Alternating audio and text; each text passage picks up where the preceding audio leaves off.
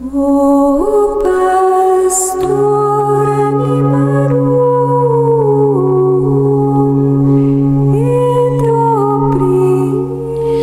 buenos días, queridos oyentes. Nos recogemos a esta hora con la doctora Diana Rojas para seguir hablando, meditando eh, sobre la vida, la obra, la enseñanza de Santa Hildegarda de Bingen.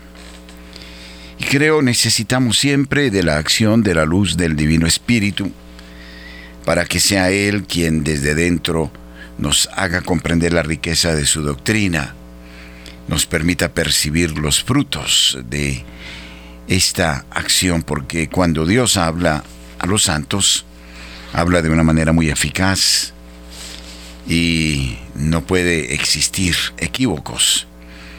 En el caso de Santa Hildegarda de Bingen, quien ha sido sometida a grandes discernimientos, incluso se le mantuvo oculta por mucho tiempo. No obstante, la verdad siempre se impone, así ha sucedido con otros grandes santos. Padre Pío de Pietralcina, Santa Faustina Kowalska. No fue fácil desde sus comienzos aceptar sus principios, de suerte que eh, lo que se expone como doctrina de estos santos es, es una verdad sólida, sumamente discernida. Y por eso estamos hablando de esta santa que se demuestra sumamente actual, no solo por sus contenidos, sino por el modo como ella sigue intercediendo por la iglesia, ¿no? Recordemos que es santa. Y por eso sus bendiciones son, o las bendiciones de Dios a través de ella, son copiosas. Doctora Diana, muy buenos días, bienvenida. Padre, muy buenos días y a todos los oyentes de Radio María, qué gusto estar hoy con ustedes yo cada día me enamoro más de este tema, Padre. Este fin de semana estuvimos con Radio María en Palmira. ¿Cómo anduvo el encuentro? Fue muy, muy impresionante porque, bueno, llegaron muchas personas, fueron más o menos 200 personas. Ah, qué bien. Sí, fue mucho la acogida. Eh, había gente de Cali, de Tuluá, bueno, de varias partes del Valle del Cauca, porque además yo le cuento, yo soy del Valle del Cauca, padre, yo soy de la Unión Valle del Cauca. Claro, claro, de la tierra de los vinos. Sí, somos fruto, somos fruto de la unión. Sí. Entonces eh, fue muy bonito la acogida y, entonces, y pero me parece una cosa muy impresionante que les quiero contar antes de empezar como, como a contarles el, tema que vamos a tratar hoy. Eh, Hubo un, hace la semana pasada, como el, el jueves de la semana pasada, una noticia donde yo vivo. Y la noticia fue que masacraron a tres abuelitos en una finca. Eso fue una noticia terrible porque además eran vecinos, los conocíamos, gente muy querida. Caramba. Uno dice, ¿qué es esto tan terrible que está pasando en este país? Bueno, todo lo que uno piensa. Esa noche para mí fue muy, bueno, para todos como familia fue muy duro, pero como nosotros estamos hablando del perdón, ¿cierto? Todo el tiempo. Entonces, hacer ese ejercicio, padre, para mí fue supremamente complejo, difícil. Por Yo entendí, porque una cosa es cuando uno lo hace por allá, que masacraron a la familia hace 50, 60 años, pero cuando uno vive así tan cercanamente, eso es durísimo. Y hacer ese, ese, digamos, lo natural es que yo diga, que digamos que los maten, que les den muerte, persíganlos y háganle lo mismo, o sea, eso es lo natural. Lo sobrenatural es poder decir perdonen, perdonen, ¿cierto? O sea, yo perdono. Hicimos ese ejercicio del perdón, pues claro, con todo el dolor y todo como familia, perdonando a los que hicieron eso a un vecino nuestro, bueno, en fin. Y eso fue muy fuerte, pero al día siguiente tocaba la charla. Entonces yo expuse este tema, como más o menos estoy hablando ahora, y diciendo qué sienten las otras personas, eh, qué, sentían las personas allá. Entonces eh, hubo personas que dijeron, yo siento tristeza. Entonces sacamos aparte a, las personas que sentían tristeza, que habían sentido tristeza por escuchar ese, ese, ese, ese, ese evento.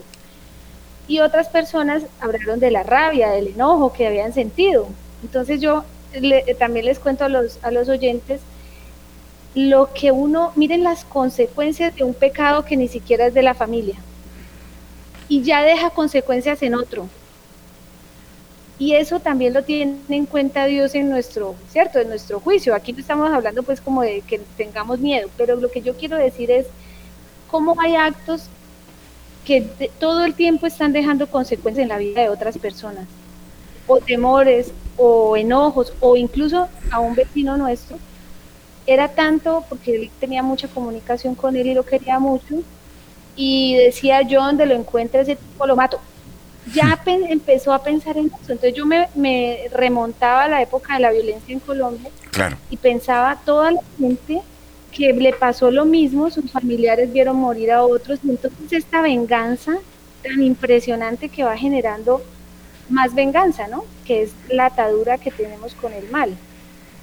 Pero bueno, digamos que eso fue lo que yo hice, hice en el evento, pero pasó una cosa, un evento muy importante después, tomamos un break y una persona se acercó y me dice lo siguiente, padre, hace cinco días mataron a mi hermano y en este momento yo estoy entre la... Y e, esa persona que me dijo fue uno de los que salió a decir que yo, yo quisiera que mataran a esa gente. Claro. Y entonces él dice, en este momento yo estoy en el punto en que ya me dijeron, se puede matar. O sea, eh, tenemos con quién mandar a matar a la persona que hizo eso. Solo es que usted diga sí y nosotros ya lo mandamos a matar. Entonces imagínese ese dolor que yo, o sea, que yo sin querer, pues lo expresé así y yo lo entendí, pero yo decía, yo no entiendo cómo será el dolor tan grande de uno tener un ser querido que hayan matado. Entonces, Por supuesto. Yo sí siento un vecino, pero no siento un ser querido. Entonces mire cómo ese momento fue definitivo para él, porque eso fue la misericordia de Dios rescatando a la familia, porque donde él diga sí, pues de ahí para allá todas las consecuencias de ese sí. Y era lo que hablábamos, ¿no? O usted para en este momento y solamente quedan las consecuencias de otros sobre la familia, o usted empieza a tener más consecuencias de la familia Genera más adelante. Más cadenas.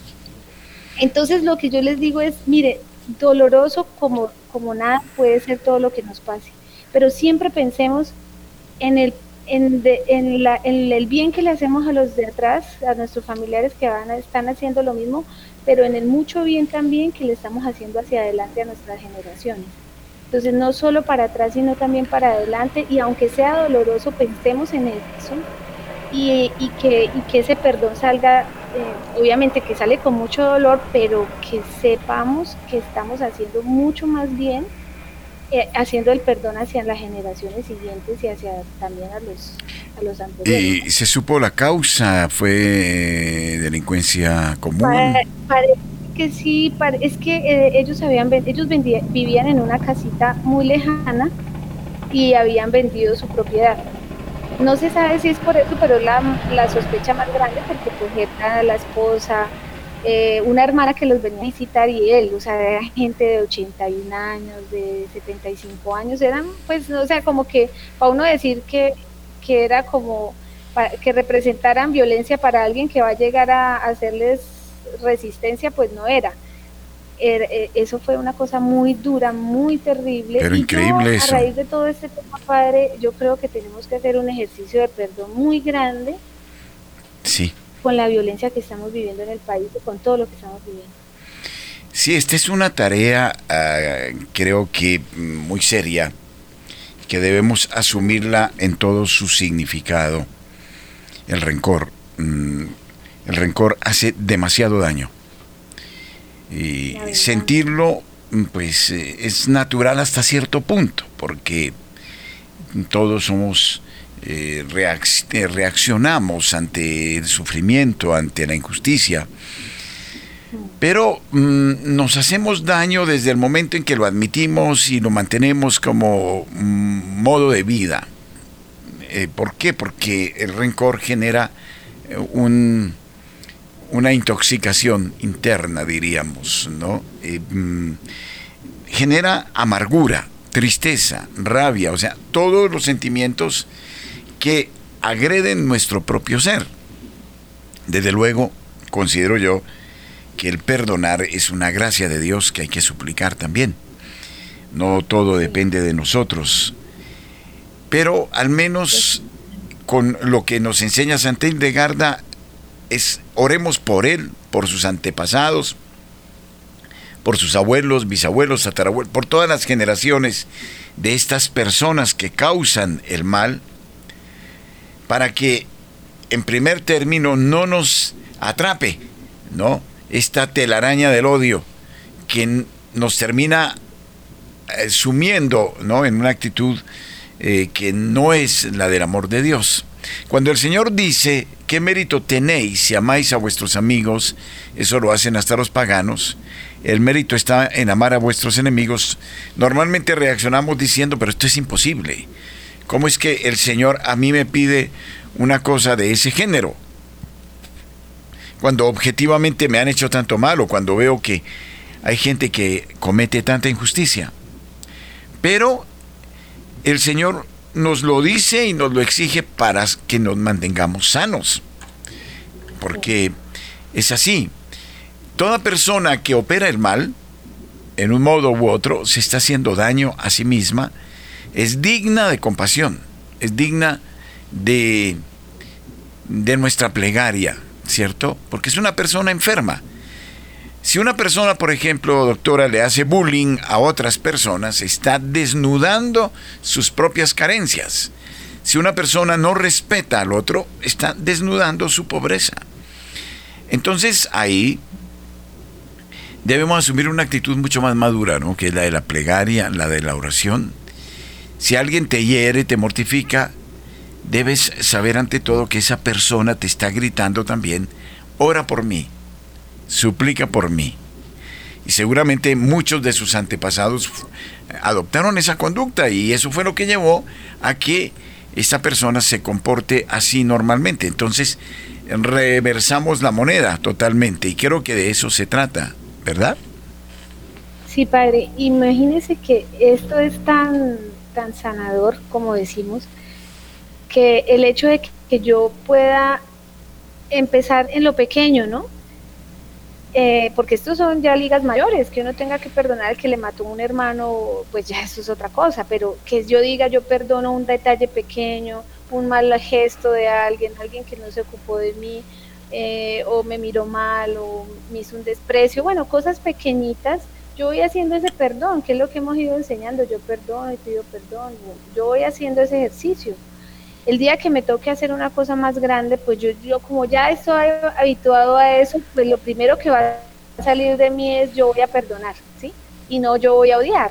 Entonces, por ejemplo, Santa, eh, esta niña Goretti, que, que cómo es posible los santos que, han, que, que, le digan al que lo va a matar, porque lo está matando, yo lo perdono. O sea, es que eso es un acto. Ya es heroísmo, ¿no? Ya es, que es una cosa sobrenatural, o como decimos, el perdón es una gracia de Dios.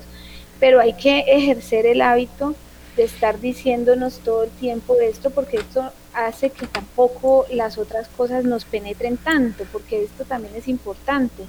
A veces todo me, me lo cargo yo, ¿cierto? Ah, es que a mí me hacen esto, a mí me hacen lo otro, es que todo el mundo me odia es que todo el mundo me tal cosa, pero cuando se queda en uno, pues hasta ahí murió, pero cuando usted trasciende eso, a lo que le hicieron a la familia, eso es diferente, porque ya no lo recibe usted con ese, con ese tristeza, sino que usted ya dice, yo perdono a todos los que hicieron esto con mi familia, sal, pues hace que se liberen muchas almas, pero además eso, eso repercute en usted como paz, tranquilidad en, su, en tu vida. Claro. El problema es que, doctora, eh, existen distintos temperamentos, ¿no? Sabemos que, según René Lessen, en su clasificación de los caracteres, para él existe el carácter flemático, el colérico, el sanguíneo, el apasionado, el nervioso, el apático y el amorfo. bueno, y algunos caracteres son eh, de una gran emotividad. Eh, y otros eh, caracteres no tienen tanta emotividad. Por ejemplo, el flemático no es emotivo, es por eso más cerebral. Bueno, Pero también existe eso que se llama la resonancia. Y entonces, por ejemplo, el carácter eh, apasionado es secundario. Quiere decir que hay una resonancia mayor en, en, el individuo, en la persona. Mientras que hay otros caracteres, como por ejemplo el colérico, que, bueno, se desahogó de repente y ya pasó. Entonces, esa resonancia la tenemos que trabajar mucho eh, y reconocerla. Yo acepto que soy un secundario y por ende acepto que ni hay un eco permanente de, de lo que acontece. Existen otras personas que son mucho más libres, dijéramos, más inmediatas, reaccionan y se acabó el cuento, pero no están ahí patinando en eso.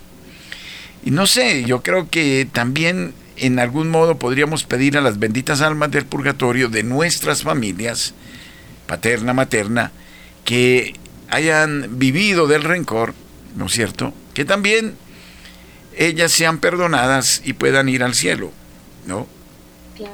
Doctora, por ejemplo, con relación al rencor, ya que estamos hablando de eso, ¿hay algunas manifestaciones en términos de enfermedad según Santa Hildegarda de Bingen del rencor? Sí, del rencor eh, sería como la dureza de corazón, podría ser el como ese hay dos, ah, una, hay uno que se llama la infelicidad, que esa tiene que ver con el estómago, y entonces en el estómago hay como la gastritis, eh, como esa sensación de malestar en la boca del estómago.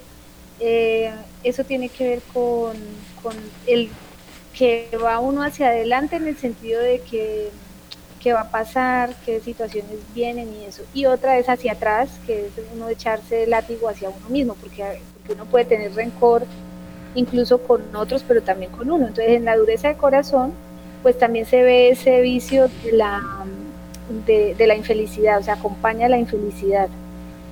Entonces uno puede tener esa dureza con uno, como una rabia con uno mismo que no se deja, como que no se perdona, pero también puede dejar de perdonar a otros, que sería la dureza de corazón como tal. La ira es, es parte como de, también acompaña esta dureza de corazón.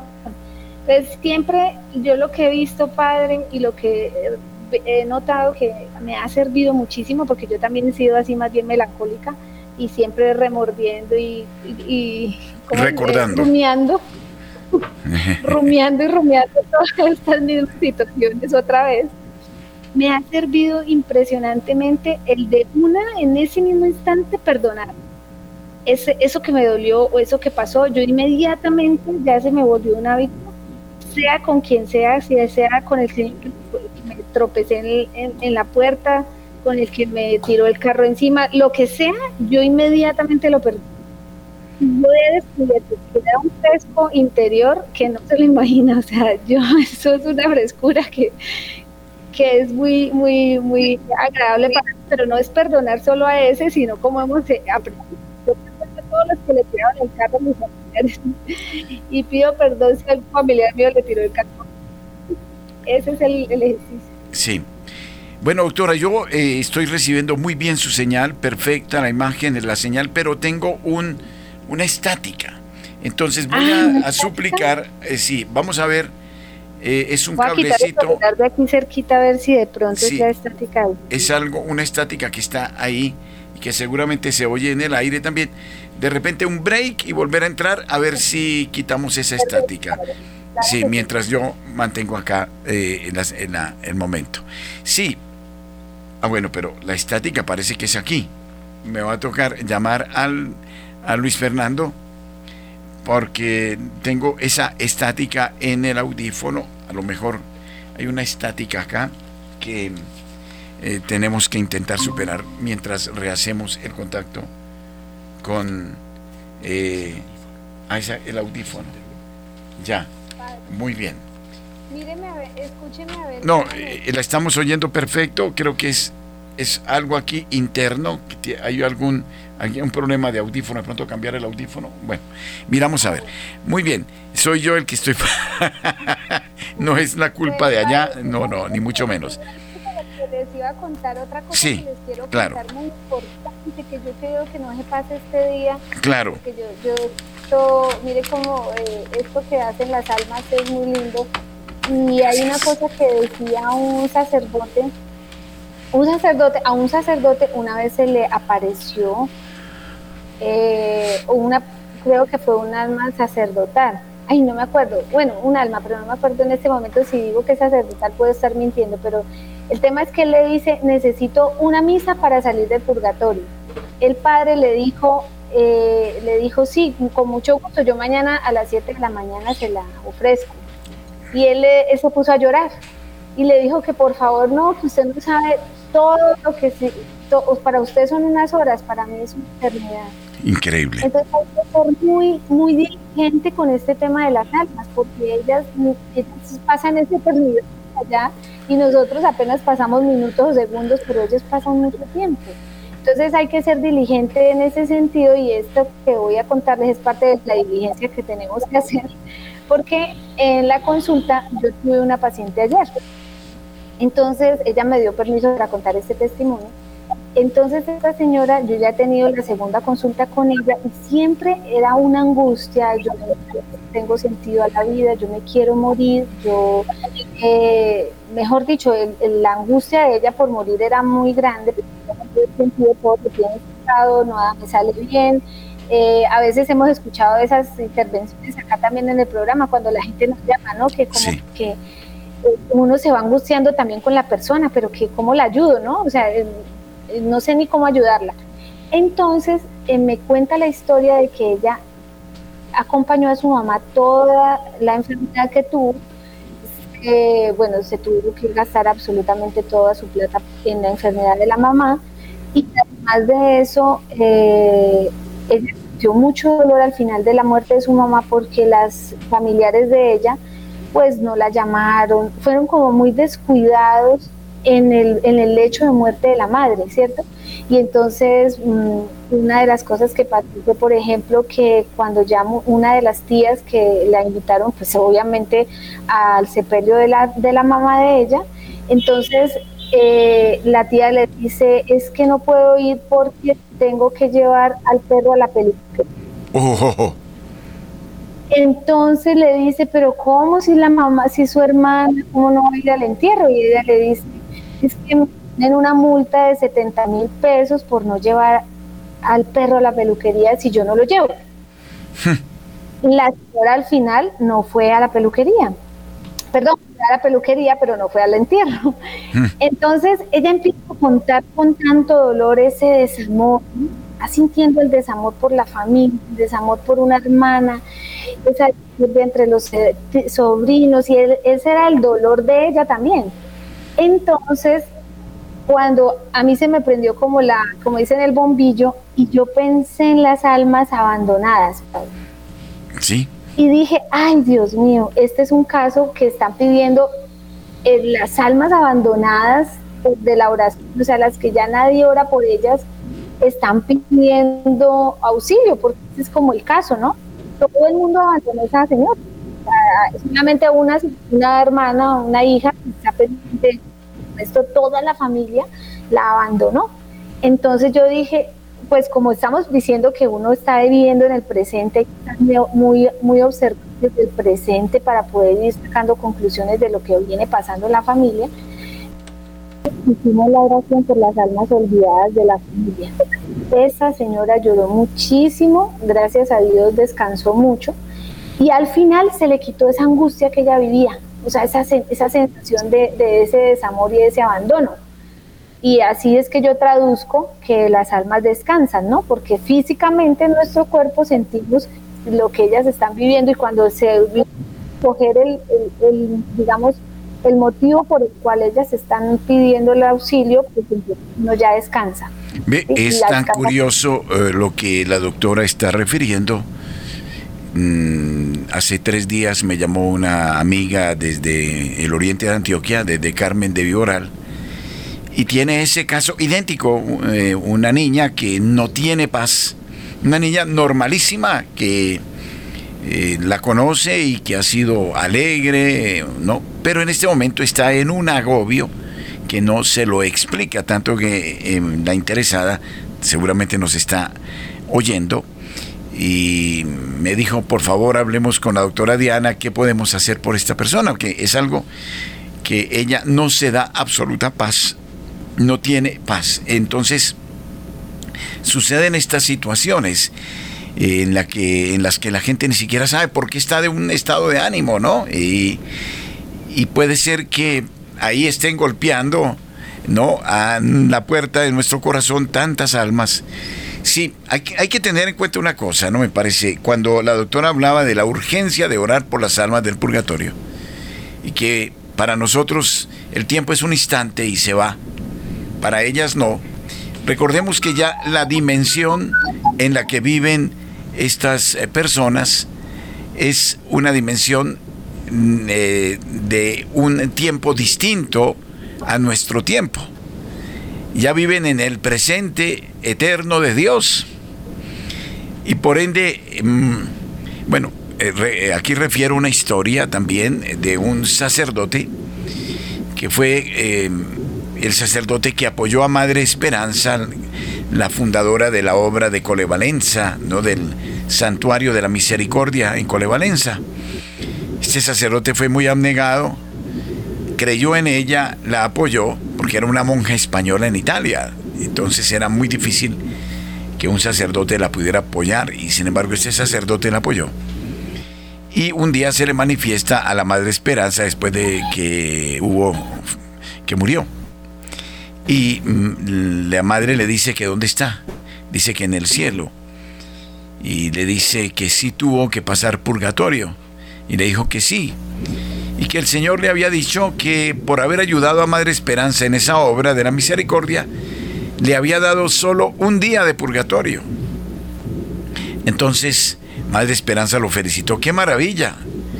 Dice, uy, madre, pero usted no ha entendido. Un día para mí fueron como 80 años. Un día como 80 años. Esto lo refiere Madre Esperanza en su, en su diario, en su crónica. Y era una santa mujer. Una gran santa de nuestro siglo XX, pues es por ahora es sierva de Dios.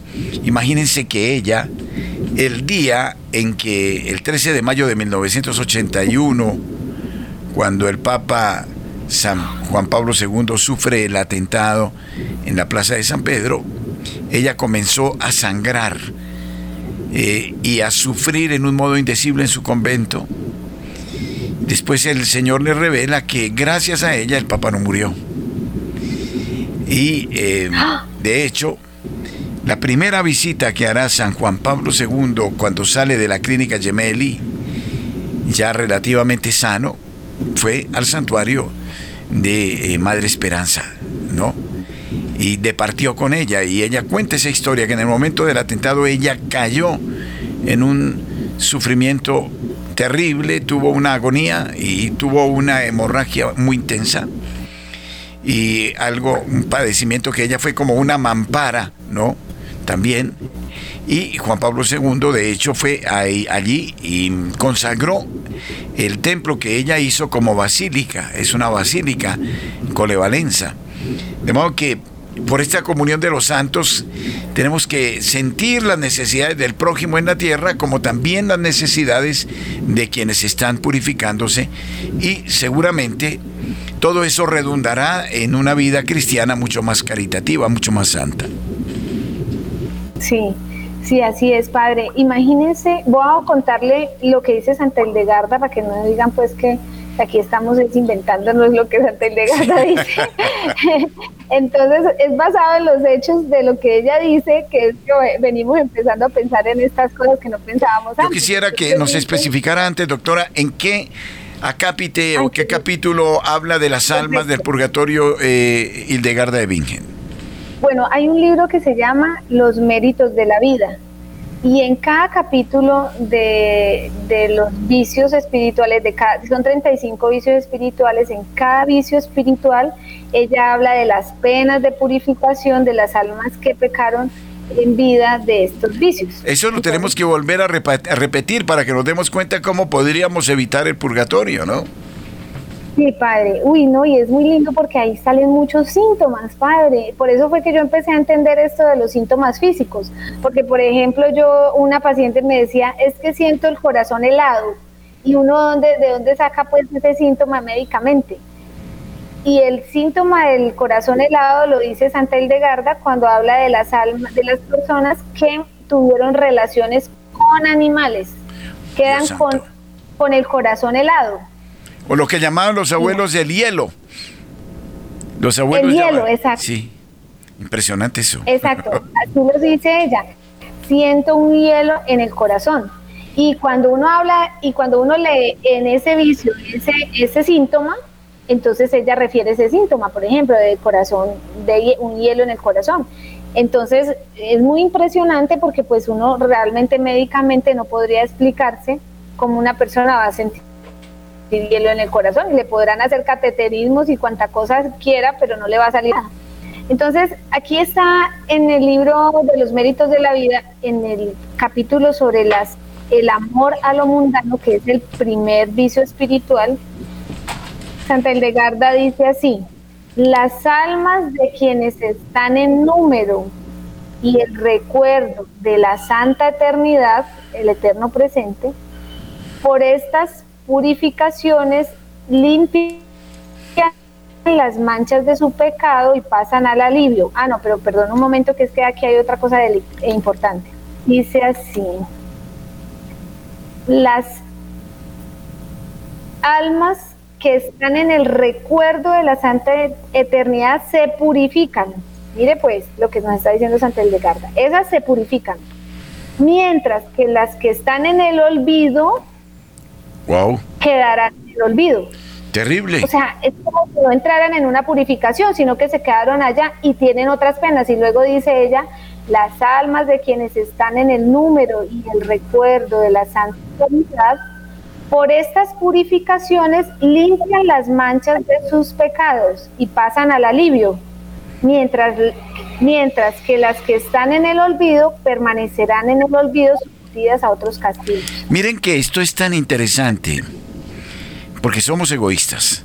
Nosotros pensamos en las almas de nuestras familias, de nuestros seres queridos, pero muy poco pensamos en una obra de caridad con las almas olvidadas, ¿no es cierto? Y, de nuestra familia, padre, también, porque imagínese. Claro. Ah, imagínese que digan, no, este, este abuelito está tan santo que para qué oramos por él. No, y, y de hecho la gente muere y ni siquiera la familia se acuerda ya de ellos, ¿no? 15 días, 20 días, 3 meses y después como si nada. ¿Y cuántos hay de nuestras generaciones que están clamando también por nosotros, que están olvidados, ¿no? Y puede ser eso lo que yo digo ahorita, por eso quiero traer a colación este tema, porque hay muchas personas que uno escucha, a mí que me toca escuchar a tantas personas, al padre también, que uno dice, ay, pero este señor como que le, cayó la roya, ¿no? O sea, todo es, a todo le, sale mal.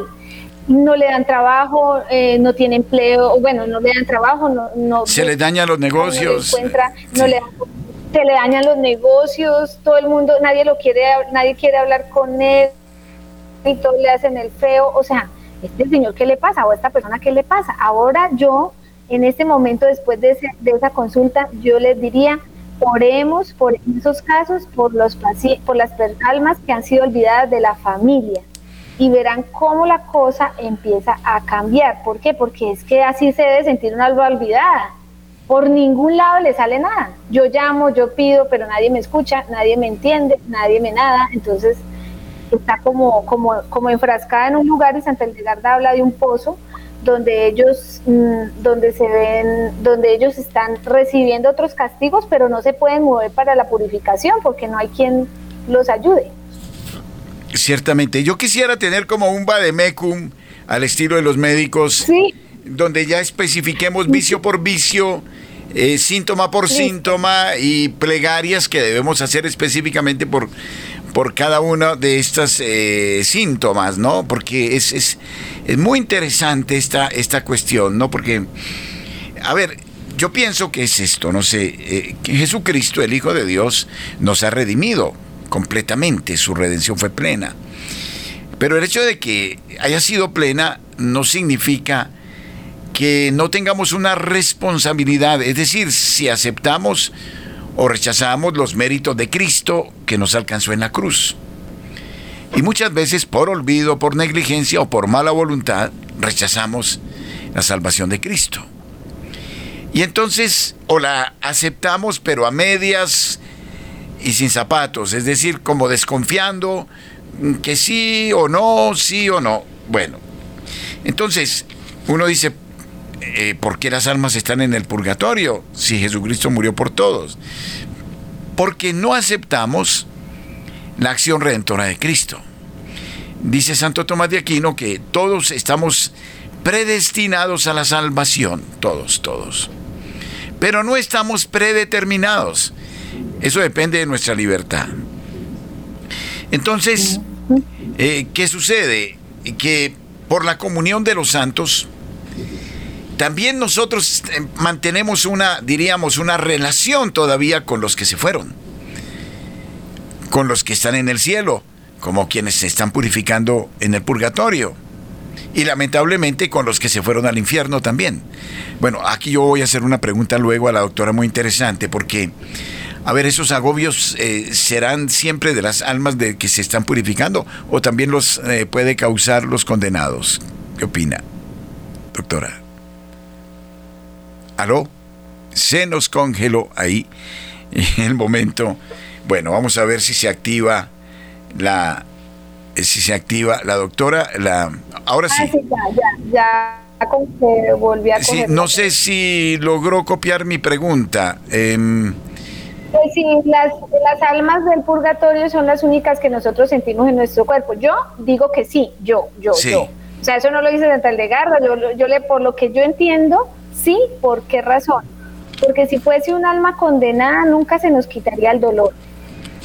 Estas, estos dolores, estas cosas se nos quitan porque son almas en purificación y ellas cuando van al cielo o cambian de estado, pues ya las penas son diferentes. Pero hay, hay, hay almas por lo que también he entendido y por el Señor me ha ido mostrando como a través de las oraciones, que hay almas que sufren muchísimo, penas que están muy profundas en el purgatorio y sufren penas como si fueran de condenados. Sí, digamos, eh, de hecho, pues uno sabe que las penas del purgatorio, lo que se dice es que las penas del purgatorio son muy parecidas a las penas del infierno, pero que son eternas las otras y las de nosotros, pues digamos que uno tiene la esperanza de que va a salir de ahí algún día. Entonces, eh, pero yo digo que no son almas condenadas porque, porque los síntomas se quitan. Si fuesen condenados eternamente, seguirían así. Esa es mi deducción. Pues, la pregunta, la pregunta iba en este sentido.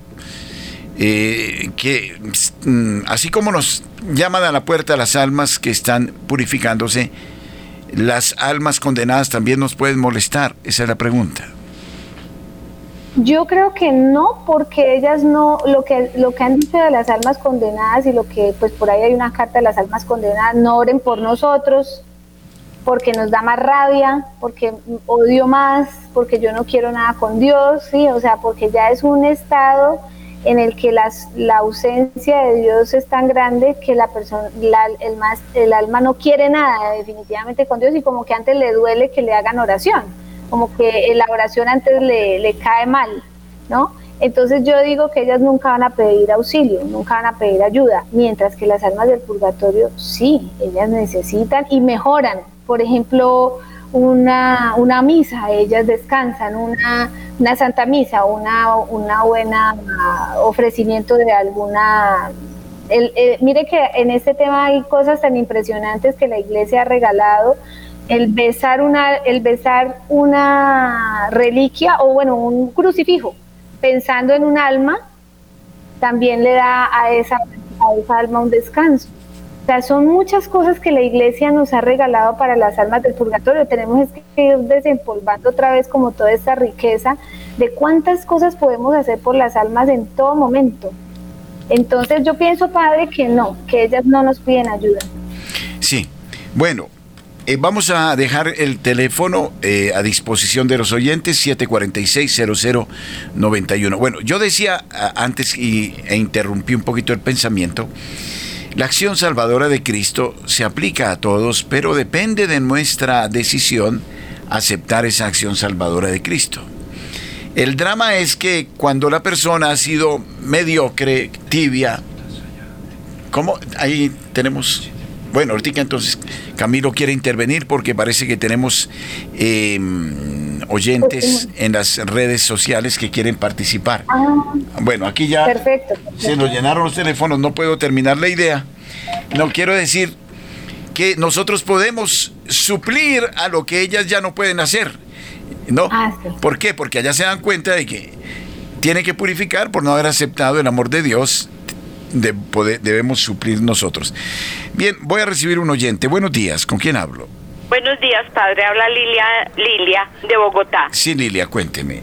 Padre, mire, eh, yo estoy escuchando el programa con la doctora y yo tengo el caso de un hermano mío. Mi mamita murió hace tres meses y él era el consentido de mi mamá. Mi mamá no almorzaba hasta que no le dieran a él. En este momento él está, a él, él se separó de la esposa, no le ha salido un trabajo, tal cual como dice la doctora, le ha ido mal, él todo le sale mal, él va y compra algo, le sale mal, lo mandan por el pan, le dan el pan duro. Entonces, en este caso, ¿por quién debo orar? ¿Por las almas en la línea materna, almas olvidadas en la línea materna. Y paterna, o sea, a todos, o sea, materna y paterna, y póngale desde año hasta el día de hoy las almas, que porque cuánto hace que pasaron esas almas y quién se va a acordar de ellas. Unas almas de por allá del año 1000 o el año 700, uno que va a saber. él viera, a mi hermano le pasa todo lo más a él.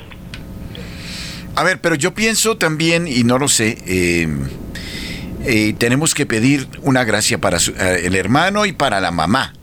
Porque, a ver, yo tuve, un caso, yo tuve un caso de una niña muy molestada, una niña de seis añitos, cinco años, seis, que era, eh, murió la abuela y no tenía paz. Esa abuela adoraba, veneraba a esa niña, era para la niña de sus ojos. Y entonces hicimos oración pidiéndole a la abuela que se entregara al Señor y que liberara su presencia ante esta niña. La niña se sanó inmediatamente.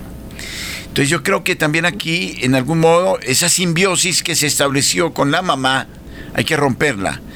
Él tiene que hacer, dar un paso, ¿no? Entregar su mamá al Señor y pedirle a la mamá que vaya ante la presencia misericordiosa del Señor y, no, porque mm, es, es un lazo que sigue ahí y que en algún modo hay que superarlo, ¿no es cierto? Él gritaba que todo en este momento él ahora habla pasito, él ahora casi no discute, él era el que discutía, él era el de la pelea. Ahora, después de que murió mi mamita, mm. él quedó como tranquilo, como que él... Pero, pero, la mamá también está suplicando oración, me parece a mí. Por entonces... Eh, Entonces debo orar por el alma de mi mamá y, sus, y sus antepasados, ¿cierto? Sí, y además creo que en algún modo ella sigue ligada a su hijo, ¿no? Entonces ella claro, tiene... porque él no ella no permitía que a él, a ella le tenían que servir primero Ángel Darío y después el almuerzo de ella. Por eso, entonces hay una, hay una, un lazo que hay una atadura que hay que romper, ¿no? Entonces, entonces hay que pedir, decirle, entréguese al Señor, entréguese al Señor, deje libre a su hijo, no sé. Ay, gracias, Padre, gracias, doctora, mi Dios me los bendiga, la Virgen me los ampare. gracias por ese programa. Gracias. Camilo, por favor, Camilo. Eh, sí, Padre, me escucha bien. Perfecto. Ok, eh, pues rápidamente, pues porque son muchas preguntas. El libro el libro que la, doctora dijo lo encuentran en YouTube también, sí, el de los méritos de Liber Meritorum.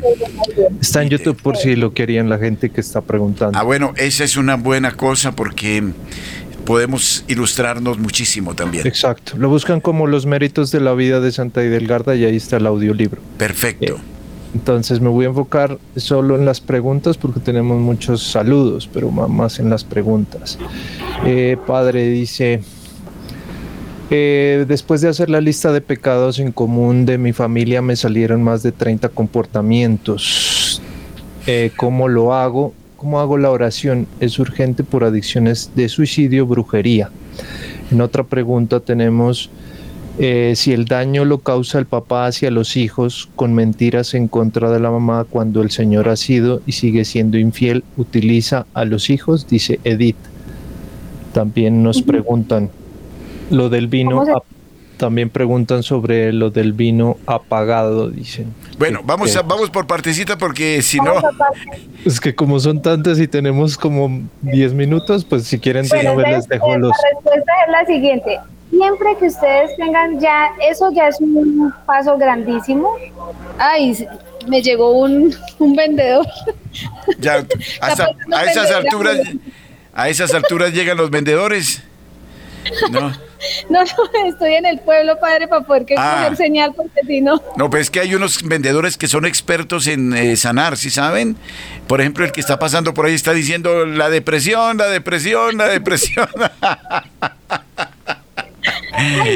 Bueno, bueno, tranquila, que la eh, estamos oyendo. Bueno, padre, entonces imagínense que, ay, Dios mío, yo no sé si me escuchan todo esto. Sí, no, no, lo estamos escuchando, sí.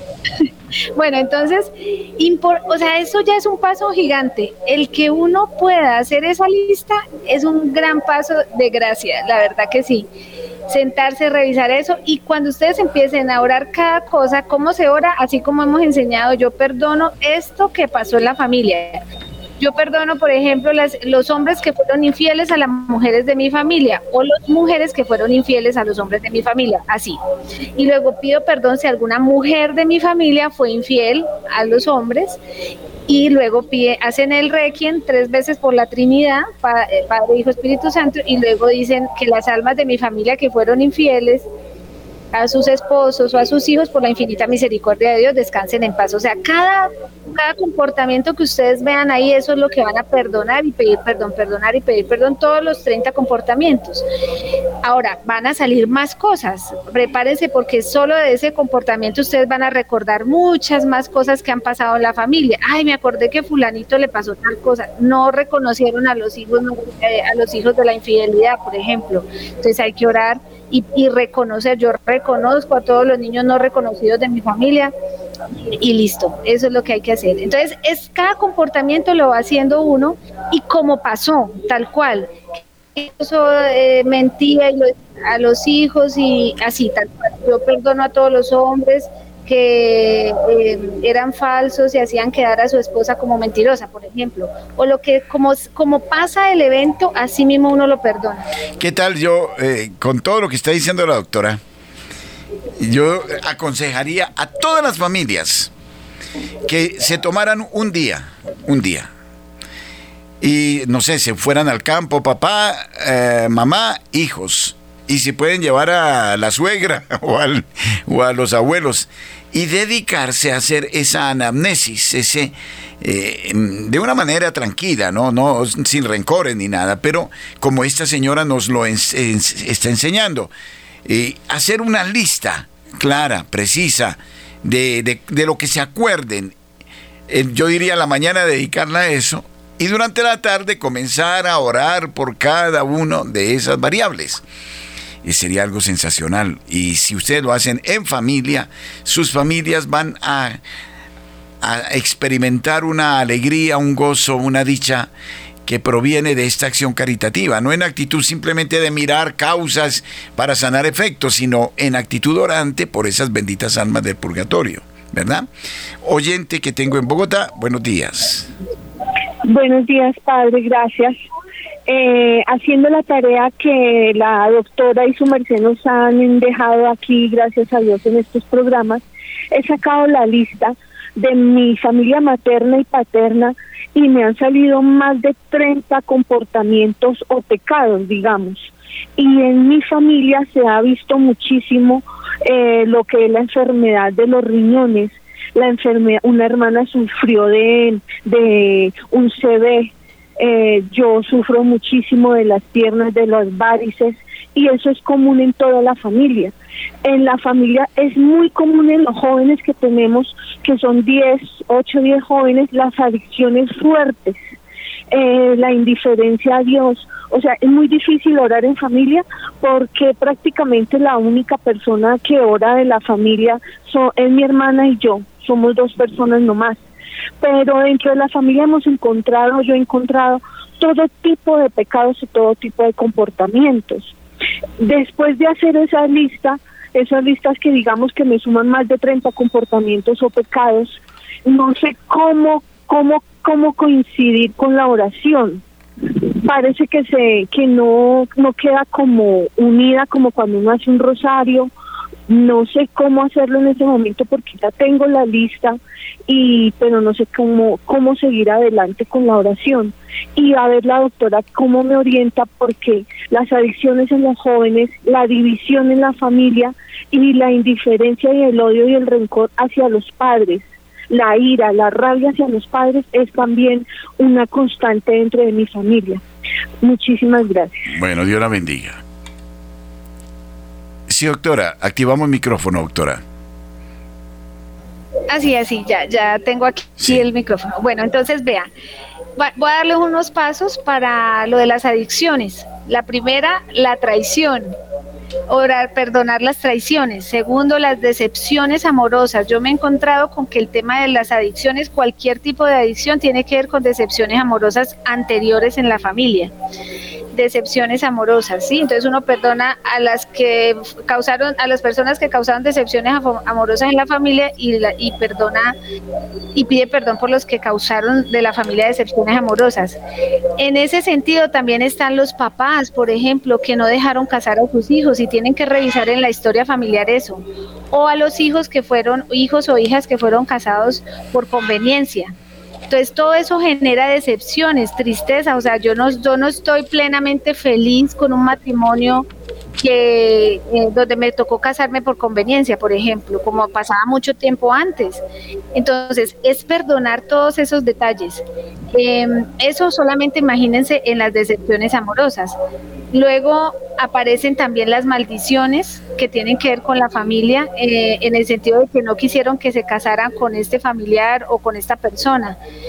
Entonces perdonamos las maldiciones, perdonamos los maleficios, porque también hay decepciones amorosas porque el, el esposo y la esposa vivían muy bien y de un momento a otro se fue con otra mujer y no se sabe qué pasó. Entonces perdonamos a todos los que a través de los maleficios eh, separaron esposos o esposas, que eso tiene que ver con las decepciones amorosas entonces, todo lo que ustedes van, ustedes a medida que van haciendo el ejercicio, esto es maravilloso, las almas le van contando a uno. Y usted va, ah, yo me acuerdo que a mí me contaron tal cosa, entonces eso que le contaron, usted lo perdona y pide perdón. Siempre en, ese misma, en esa misma dinámica. Espectacular, yo creo que vamos a tener que hacer una serie de talleres al respecto. Yo creo que sí, padre. Eh, talleres para aprendizaje, porque yo creo que esto exige aprendizaje también. Eh, no es simplemente sentarse ahí, sino eh, todo un seguimiento con este, estos principios que nos da Hildegarda en vicios y virtudes que eh, nos permiten ir identificando estos comportamientos, estas conductas y em, por ende creo que va a ser de gran ayuda cómo nos podemos eh, gestionar, dijéramos, ¿no? Eh, eh, ¿Cómo podemos colaborar en ese aspecto? otro oyente, buenos días. Buenos días, padre. Sí, señora. pues yo tengo una fórmula que he estado haciendo porque fui la menor de toda mi familia, de toda, de toda. Mi madre me tuvo casi a los 50, a los 49 años, de manera que cuando yo crecí yo no sabía cuáles son los secretos, hay muchos secretos en las familias, entonces pues yo no no supe nada, entonces yo hago es que yo hago el rosario y pido por las ánimas del purgatorio. De toda mi familia, de todos los que me conocieron y yo conocí, de todos los que yo conocí y no me conocieron de todos mis parientes lejanos. De los hermanitos que no conocemos, porque muchas veces hay hermanitos que no conocemos y que no vamos a conocer nunca. Bueno, mm. y entonces pido a las ánimas del purgatorio, les pido, perdónenme por los daños que consciente e inconscientemente yo les hice. Yo las perdono por el daño consciente e inconscientemente que me hicieron si ustedes no me perdonan, ustedes eh, van a estar sufriendo más, entonces yo les pido perdón. todos los daños que hizo mi familia a ustedes y todos los que ustedes le hicieron a mi familia. En estas o en otras generaciones desde el principio de la vida. Entonces les pido perdón, si ustedes perdonan, aligeran las cargas y si y yo por eso les pido que los daños conscientes o inconscientemente que le hicimos, mis rosarios son bastante larguitos porque eso cada eh, cada uno le voy haciendo eso entonces. Pero ya está aplicando de una manera muy juiciosa, ¿no? Todo lo que. Sí, sí. Y, lo que decimos, el, la clave, el secreto es el perdón. y, bueno, ¿y cómo, cómo se ha sentido usted? ¿Cómo se ha sentido? Ah, no, pues que yo estoy tan aficionada. Hace unos cuatro años, eh, un sacerdote que es de allí, de Radio María, que él pide mucho que veamos por las ánimas del purgatorio, él me enseñó cómo, pues por medio de la radio, ¿no? Entonces yo dije, voy a hacer cosas para pedir por ellas y yo rezo la divina misericordia. Y entonces la divina misericordia digo que para nosotros y para las ánimas del purgatorio y el mundo entero. Bueno, qué pena, bueno, qué pena iba a decir, qué pena con usted, porque se nos irrompió eh, la comunicación, se nos acabó de ir la comunicación con la doctora eh, mm, por cuestiones de tiempo, nada más. Y también se nos acabó el tiempo. Pero yo la invito a que se vuelva a vincular con nosotros la próxima semana para seguir tratando este aspecto porque creo que en eso podemos aprender mucho de lo que usted nos ha enseñado, ¿de acuerdo? Bueno, Muchas gracias, Padre, que Dios me lo bendiga. Bueno, gracias. a todo el mundo que oren por las ánimas del purgatorio. Bueno, muy bien. de quienes sean. Perfecto. Gracias, Padre. Y yo pido excusas a la doctora porque rompimos así de golpe y porrazo y no es bueno. Entonces, eh, a ustedes un abrazo, felicidades y seguiremos tratando de estos temas apasionantes. Agradecemos la alta audiencia que nos están brindando a través del YouTube, del Facebook. Están rompiendo ahí, nos están haciendo tendencia. Muchas gracias y ojalá que mm, en el futuro podamos eh, ir madurando este trabajo de una manera más específica, más concreta, en beneficio de todos nosotros. Un gran abrazo. Oh,